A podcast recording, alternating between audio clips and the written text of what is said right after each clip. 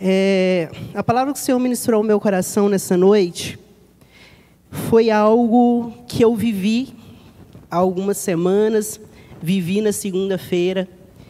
Eu estava pensando desde as 10 horas da manhã, Jesus, o que, que eu vou pregar? O que, que eu vou falar? Tamara pregou palavras tops, pastora Carla arrebentando. O que, que eu vou arrumar, Jesus? É uma responsabilidade muito grande. E aí o Espírito Santo de Deus começou a gerar no meu coração para que trouxesse à memória aquilo que me trazia esperança. Tamara, a presbítera Tamara falou aqui que o nosso curso de bibliologia começou na segunda-feira e mais uma vez eu fui desafiado. Na segunda-feira eu comecei como professor do online. Para quem me conhece, online é uma dificuldade. Falar para as pessoas online, poder interagir com as pessoas para mim é uma dificuldade. E aí eu fui desafiado a estar no online, a dar as primeiras aulas do online, e eu fiz. E aí hoje a pastora Carla me convidou e algumas outras séries. E o Espírito Santo de Deus começou a gerar no meu coração para falar sobre o poder de permanecer firme. Muitas das vezes a gente tem coisas na vida, a gente passa por situações na vida que parece ser impossível de vencer. A gente passa por situações na nossa vida que a gente parece que a gente não vai dar conta de vencer. Tem dias que está tudo terrível.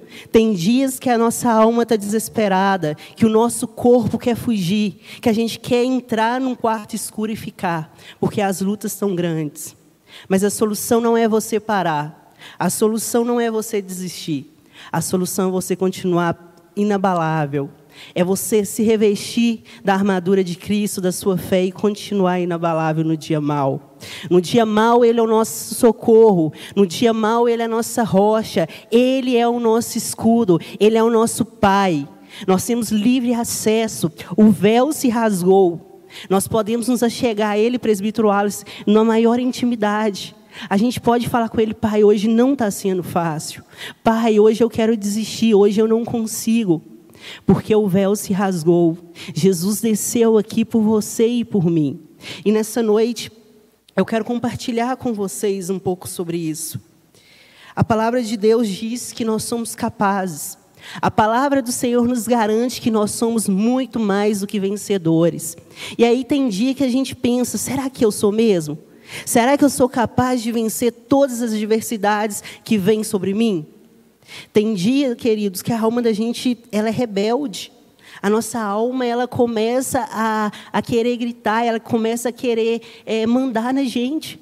Mas a gente precisa estar forte no espírito e entender que nós somos muito mais do que vencedores. Nós podemos tudo em Cristo. Jesus é a solução para todos os nossos problemas. Não há, não há problema maior do que Jesus. Jesus é o firme fundamento de todas as coisas.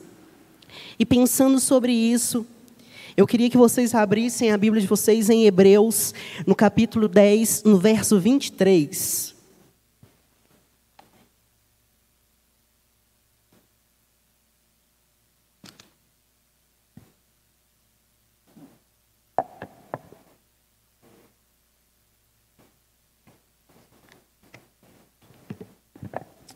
Amém? Diz o seguinte: Guardemos firmes a confissão da esperança, sem vacilar, pois quem fez a promessa é fiel. Aí no livro de Hebreus, a gente vai ver que o autor ele está falando sobre o sacrifício de Jesus. Não é necessário mais que sacrifiquemos animais, não é necessário mais que matemos animais para poder se achegar a Deus. Jesus desce, Jesus se faz o sacrifício vivo. Ele é o sacrifício vivo. Ele se fez sacrifício por mim, por você. E por isso nós podemos todas as coisas. Nós podemos todas as coisas por causa do sangue de Jesus. E o autor de Hebreus, ele vai dizer o seguinte, para que a gente guarde guarde os ensinamentos e as escrituras de Cristo. Porque as escrituras de Cristo, a palavra de Deus, como a gente já estudou na escola de líderes, a gente vê na bibliologia, é o nosso manual, ela é a nossa bússola, ela tem tudo o que você precisa. A palavra de Deus, ela contém. Se você está passando por uma necessidade financeira, a palavra de Deus tem a solução para você. Se você está passando dificuldade no seu casamento, a palavra de Deus tem a solução para você. Se você precisa aprender a como lidar com a sua família, ensinar os seus filhos o caminho que deve andar, a palavra de Deus tem tudo isso. E o autor de Hebreus vai vir dizer isso para gente. Esteja ligado na palavra de Deus. Acredite na palavra de Deus. Entenda que já não é necessário mais sacrificar animais, mas eu sou o sacrifício vivo. Jesus vai ensinar para o povo que não precisa mais do sacrifício. E aí é uma dificuldade para eles naquela época entender. É, eles tinham tanta, mas tanta já a facilidade em se adaptar com o velho. Era tão mais fácil sacrificar animais, era tão mais cômodo sacrificar animais do que se chegar a Deus. Porque para se chegar a Deus dá trabalho. Para se chegar a Deus você precisa adorar, você precisa sacrificar as suas vontades. Quantas vezes a gente queria ficar na nossa casa deitado, assistindo a Netflix, mas aí Deus incomoda a gente para orar. Quantas das vezes a gente queria estar tá comendo um hambúrguer daquele tamanho, sabe, presbítero Tamara? Aquele hambúrguer, sabe? e aí Deus fala: não, larga o hambúrguer aí, vem para cá, vem, eu quero ter intimidade com você, eu quero ouvir a sua voz, eu quero te revelar coisas novas. Sabe, queridos, porque João, o apóstolo João, ele recebeu todas as revelações vindas de Jesus, porque ele tinha intimidade com o Pai. Você só vai conhecer e entender quem é Jesus quando você tiver intimidade com Ele. Eu só conheço a presbítera Tamara porque eu tenho intimidade com ela. Eu sei das qualidades e dos defeitos porque eu conheço ela, porque eu me apresentei para ela. Se deixe ser conhecido por Jesus. Entra na presença dele, fala com ele, pai, eu sou tão ruim nessa área, mas eu quero melhorar. Pai, mas eu também tenho talentos, eu tenho dons e eu quero entregar na tua casa. Eu quero viver tudo aquilo que o Senhor tem para mim. Senhor, sabe, eu não sei falar em público não, mas eu sei ensinar no discipulado um a um. Eu quero ser usado pelo Senhor. Se coloque como ferramenta nas mãos de Deus. Se coloque como instrumento perante a Deus. E deixe que Ele te leve a lugares altos. Deixe que os desafios não te façam parar, mas que os desafios te levem a lugares altos. Queridos, eu vou confessar para vocês de verdade. Para mim estar aqui hoje é uma dificuldade muito grande, porque eu tenho esse jeitinho de ser assim para frente, né, vamos dizer assim, mas para falar perto de pessoas é uma guerra. Pessoas que eu não conheço, eu tenho uma dificuldade. Mas eu não deixo isso me parar. Eu pego a palavra de Deus, eu pego tudo aquilo que Deus me deu, tudo aquilo que Ele tem me ensinado, e eu prefiro transmitir para as pessoas. Porque a partir do momento que eu enfrento os meus gigantes, a partir dos momentos que eu enfrento as minhas guerras, eu venço. Através, quando eu me apresento como um soldado valente, forte, as minhas guerras vão ser vencidas. Imagine aí uma situação: o soldado na guerra, ele tem uma espada afiada que pode derrotar todos os seus inimigos, e o soldado está parado ao fronte de batalha com a espada para baixo. O que vai acontecer com ele? Ele vai morrer, porque ele não está com seu equipamento em mão. Ele até está com ele pronto, mas ele não está nas mãos. Pegue o seu equipamento, pegue as ferramentas que Deus te deu e vá para a guerra. Pegue as ferramentas que Deus te deu e enfrente os seus desafios. Pegue as ferramentas que você tem hoje e vá fazer o que Deus te mandou. Não deixe que o medo te pare. Não deixe que o medo te paralise. Não deixe que as circunstâncias te parem. E, e eu quero compartilhar com vocês essa noite sobre três grandes homens, três grandes, três grandes personagens. Desculpa que a gente vai falar também sobre a mulher, que para mim são exemplos de coragem, que não deixaram o desafio vencê-los, que não deixou o desafio pará-los. O primeiro personagem que eu quero falar com vocês é sobre Davi. Quem aqui não conhece a história de Davi? Um, um homem pequeno, de estatura mediana, a Bíblia fala. Vamos colocar que Davi sou eu, né, querido? Eu, eu acho que eu me pareço, posso falar que eu me pareço com Davi. Pequeno. E aí ele vai enfrentar Golias. Imagina que o presbítero Wallace é um Golias. Desse tamanho, né, gente? O que, que acontece comigo? E aí Davi, em sua infinita coragem, se coloca diante o rei e fala: Eu vou enfrentar o Golias. Eu vou matar Golias. Eu vou derrotar o gigante. Gente, imagina o que, que o povo deve ter pensado naquela hora. Cara louco, velho. Ele vai morrer. Ele vai ser decapitado. O cara é maior que ele. O cara tem muito mais treinamento militar que ele. Mas Davi não olhou isso. Davi não olhou o que as pessoas falavam dele, o que as pessoas pensavam sobre ele. Davi acreditava em Deus. Davi acreditava que através daquele desafio que Deus estava trazendo sobre ele, ele poderia sair vitorioso e com muito mais respaldo para falar: Eu venci o gigante. E sabe qual que é o interessante? É, a gente, quando lê lá a história de Davi, a gente foca só em Davi e em Golias. Mas se você for parar, se você for estudar, para quem já esteve na turma de biologia, quem é curioso, vai saber que não tinha apenas Golias ali, não. Tinha mais gigantes. E quando os, gigantes, quando os gigantes que estavam acompanhando Golias vê que Davi matou Golias, os gigantes fogem. Os gigantes não ficam para enfrentar Davi, porque viram que Davi era corajoso, que Davi tinha disposição. Qual que é o gigante que você precisa vencer hoje?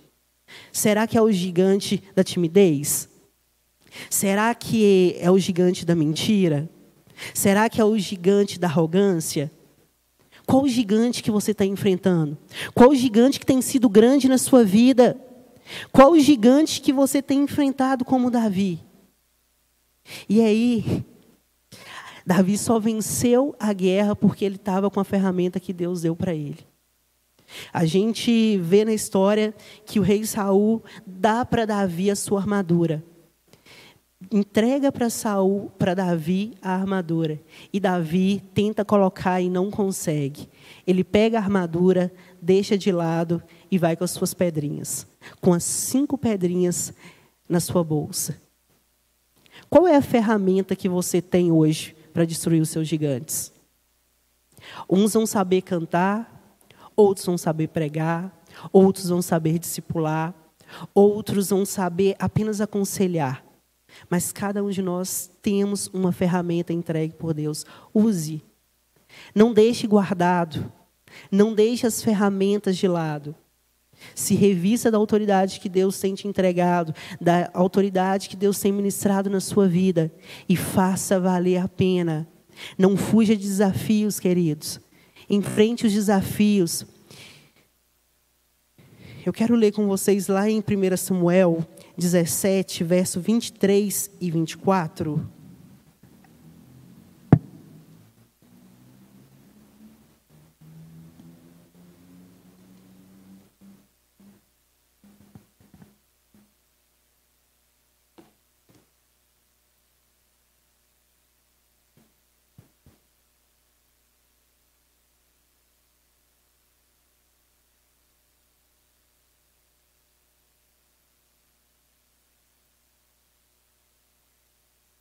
Diz o seguinte: E estando ele ainda falando com eles, eis que vinha subindo do exército dos filisteus o homem guerreiro, cujo nome era Golias, o filisteu de Gate, e falou conforme aquelas palavras, e Davi os ouviu.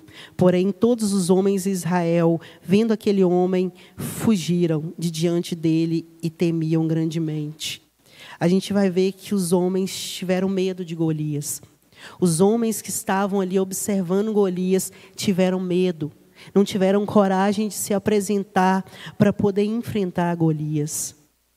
Queridos, vai ter situações na nossa vida que é somente você que vai poder vencer. Vai ter situações na sua vida, na minha vida, que ninguém vai poder fazer nada por mim. Vai ter situações na minha vida que o meu discipulador vai poder apenas orar por mim, mas quem vai precisar decidir sou eu. Vai ter situações na minha vida, vai ter desafios na minha vida que eu vou precisar aprender a vencer sozinho. Davi estava cercado de homens, talvez maiores que ele, talvez mais habilidosos que ele, mas somente ele se apresentou para poder lutar contra Golias. Tem guerras que são só suas, tem guerras, tem desafios que são só nossos. Ninguém vai poder ajudar a gente. Seria muito, muito legal se pudesse. Imagina a Tamara vencer minhas guerras, o Wallace vencer minhas guerras, em dividir um por dia para cada um. Mas é eu, é você, é cada um de nós. Cada um de nós com as suas ferramentas, com aquilo que Deus tem nos entregado. Amém? O segundo personagem que eu quero falar com vocês é sobre Abraão. A gente conhece a história de Abraão e de Sara. Deus promete a Abraão que daria um filho.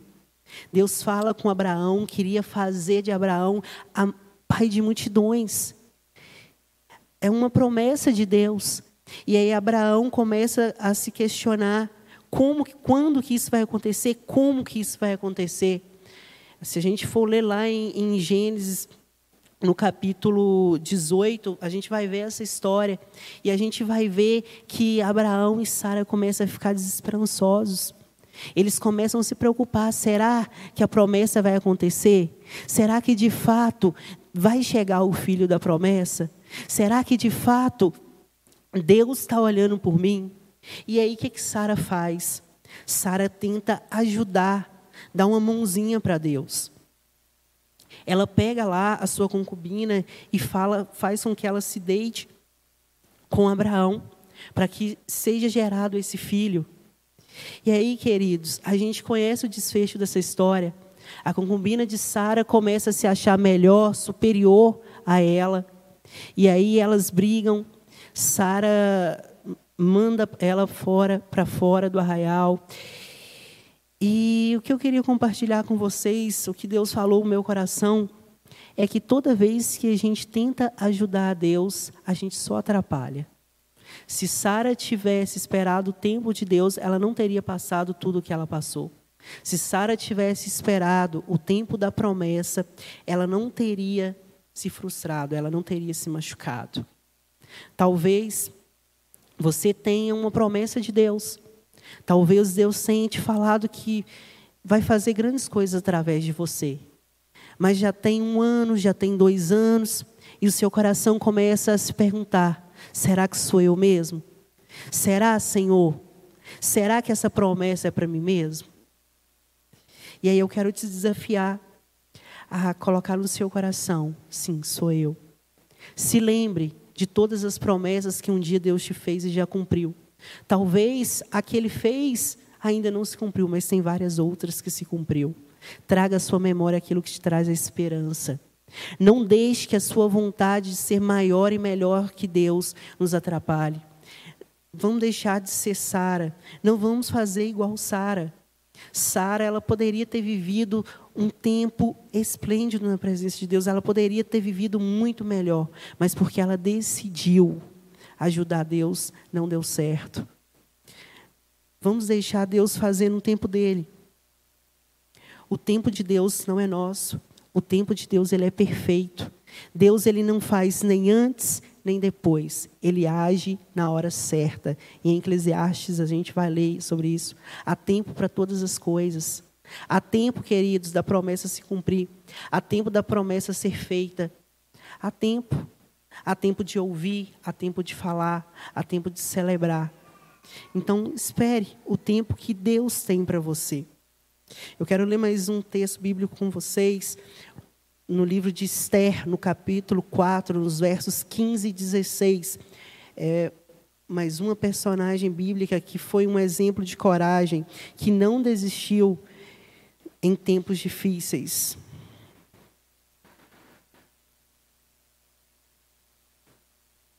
Diz assim: Então disse Esther que que tornassem a dizer a Mordoqueu: Vai ajunta a todos os judeus que se acharem em Suzã, e jejuai por mim, e não comais nem bebais por três dias, nem de dia nem de noite, e eu e as minhas servas também assim juraremos. E assim irei ter com o rei, ainda que não seja segundo a lei, e se perecer, pereci. Então Mardoqueu foi e fez conforme a tudo quanto Esté lhe ordenou.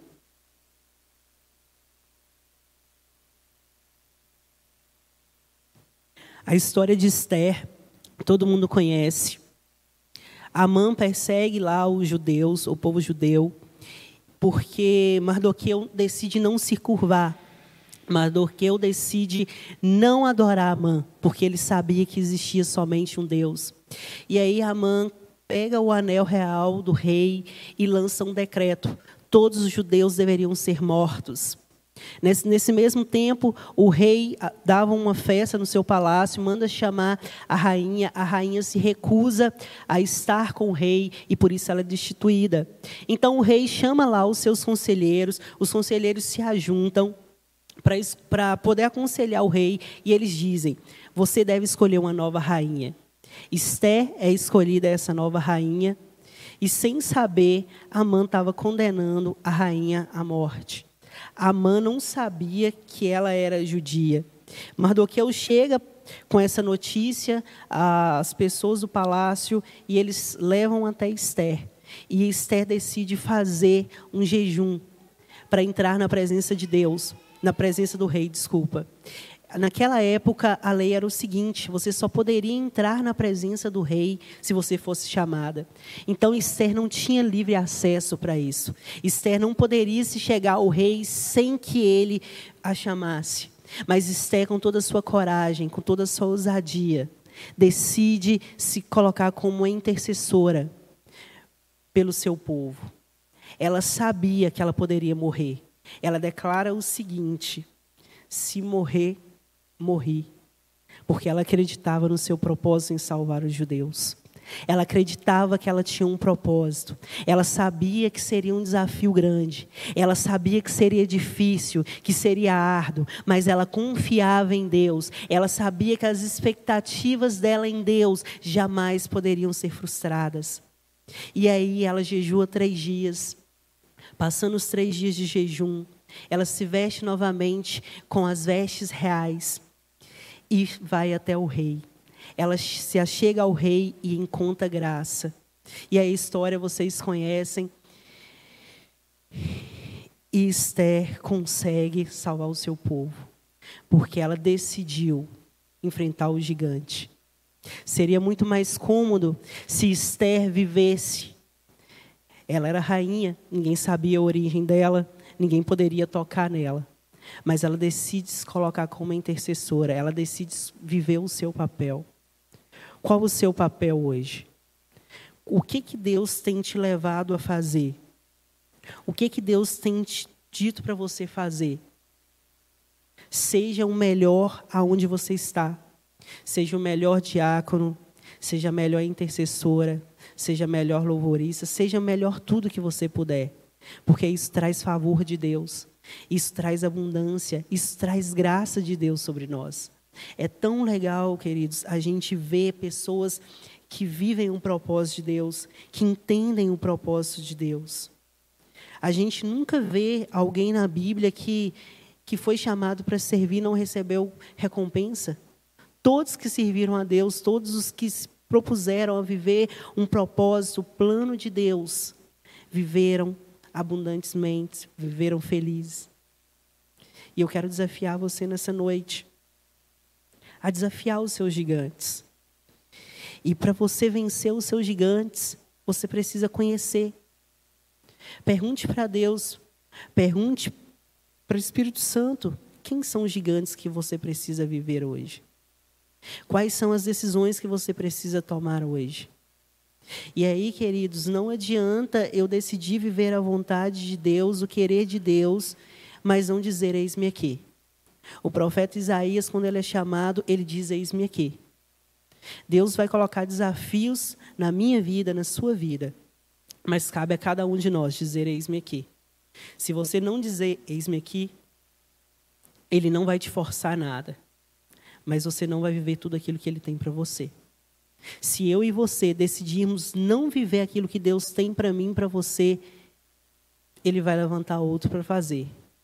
O reino de Deus, ele não para. O reino de Deus, ele continua. Ele sempre levanta pessoas melhores para fazer. Então se desafie. Não deixe que o medo te pare. Não deixe que o medo te paralise. Não deixe que o medo te faça desistir. E para mim falar sobre isso é algo de verdade muito desafiador. Porque eu aprendi que a gente pode pregar, a gente pode falar com mais liberdade daquilo que a gente vive. E eu tenho vivido, queridos, grandes desafios. Eu tenho sido desafiado. Eu, eu vejo um gigante todos os dias. Todos os dias. E aí eu olho para ele eu penso, e agora? O que, que eu vou fazer? Eu vou continuar ou eu vou avançar?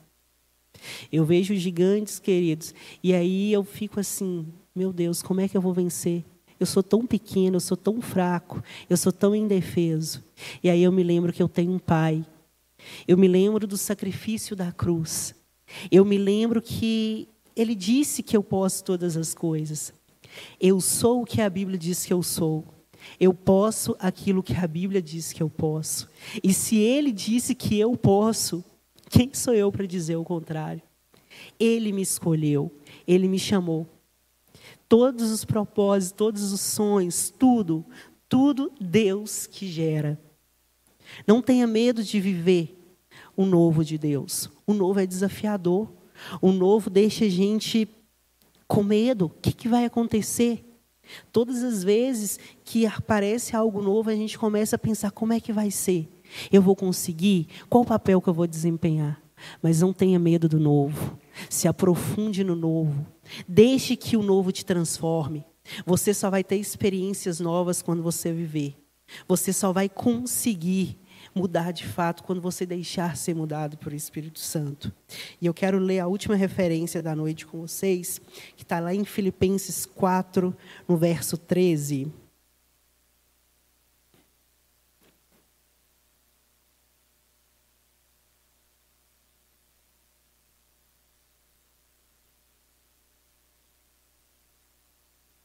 Só minutos, queridos, que meu telefone resolveu travar agora.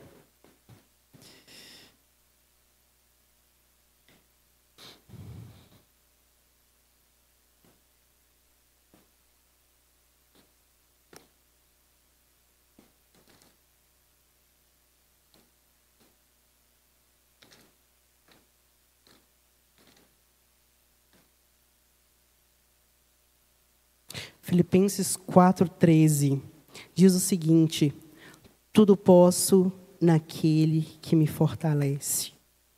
E eu queria relembrar com vocês sobre os apóstolos de Cristo. A gente conhece a história. Após o Pentecostes, vem o Espírito Santo sobre os discípulos de Jesus e eles saem para poder levar o Evangelho de Cristo. E naquela época eles já estavam sendo perseguidos. Eles sabiam que ao sair e continuar levando o evangelho, eles seriam mortos. Eles pagariam com a sua própria vida. Se você for olhar, é um desafio grande. Dar a minha vida para que outros conheçam o evangelho. Dar a minha vida para que outras pessoas tenham acesso à palavra de Deus. Dar a minha vida para que outras pessoas sejam livres dar a minha vida para que o evangelho de Cristo continue. E aí é muito desafiador, porque quantos de nós estamos dispostos a morrer pela palavra de Deus? Quantos de nós estamos dispostos a morrer pelo evangelho de Deus? Quantos de nós, se estivéssemos no lugar dos apóstolos, a gente teria continuado? Será que se a gente estivesse lá no lugar de Pedro, que a gente fala que era impetuoso, que era era muito sanguíneo. Será que se a gente tivesse no lugar de Pedro, a gente teria levado o evangelho ou a gente teria desistido? Será que quando a gente vesse lá a presbítera Tamara, a gente fosse levado para um lugar onde a gente seria decapitado? Um lugar em que você seria sofreria uma morte dolorosa pelo evangelho de Cristo, o que, que a gente faria? A gente diria: Eis-me aqui ao desafio, ou a gente fugiria? E sabe por quê? Cada um dos apóstolos que sofreram essa morte dolorosa continuaram, porque eles acreditavam que o Senhor era o sustento deles. Eles sabiam que em Deus eles podiam todas as coisas. Eu morro, mas eu morro feliz porque o evangelho vai chegar às pessoas. Eu acredito no Pai, eu acredito no evangelho, eu acredito na salvação, eu acredito na graça. E por isso cada um, cada um desses apóstolos, cada um desses discípulos de Cristo sofreram, foram perseguidos, Porque amavam a palavra de Deus, porque entenderam que eles podiam todas as coisas. Eles entenderam que em Deus nós somos inabaláveis.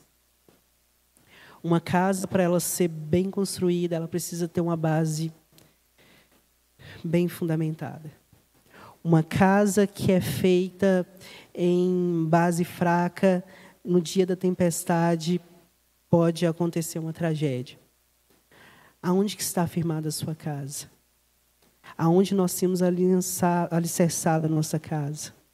Como nós temos feito a base da nossa casa? Com a palavra de Deus? Ou será que com o nosso achismo? Será que a gente tem vivido nesses dias tudo que Deus tem para gente? Será que os desafios que Deus tem nos entregado, a gente tem cumprido cada um deles? Ou a gente tem fugido? Desafios faz parte da caminhada cristã. Desafios faz com que a gente cresça. Desafios faz com que a gente aprenda. Desafio faz com que a gente viva um novo de Deus. Ministério de Louvor, se puder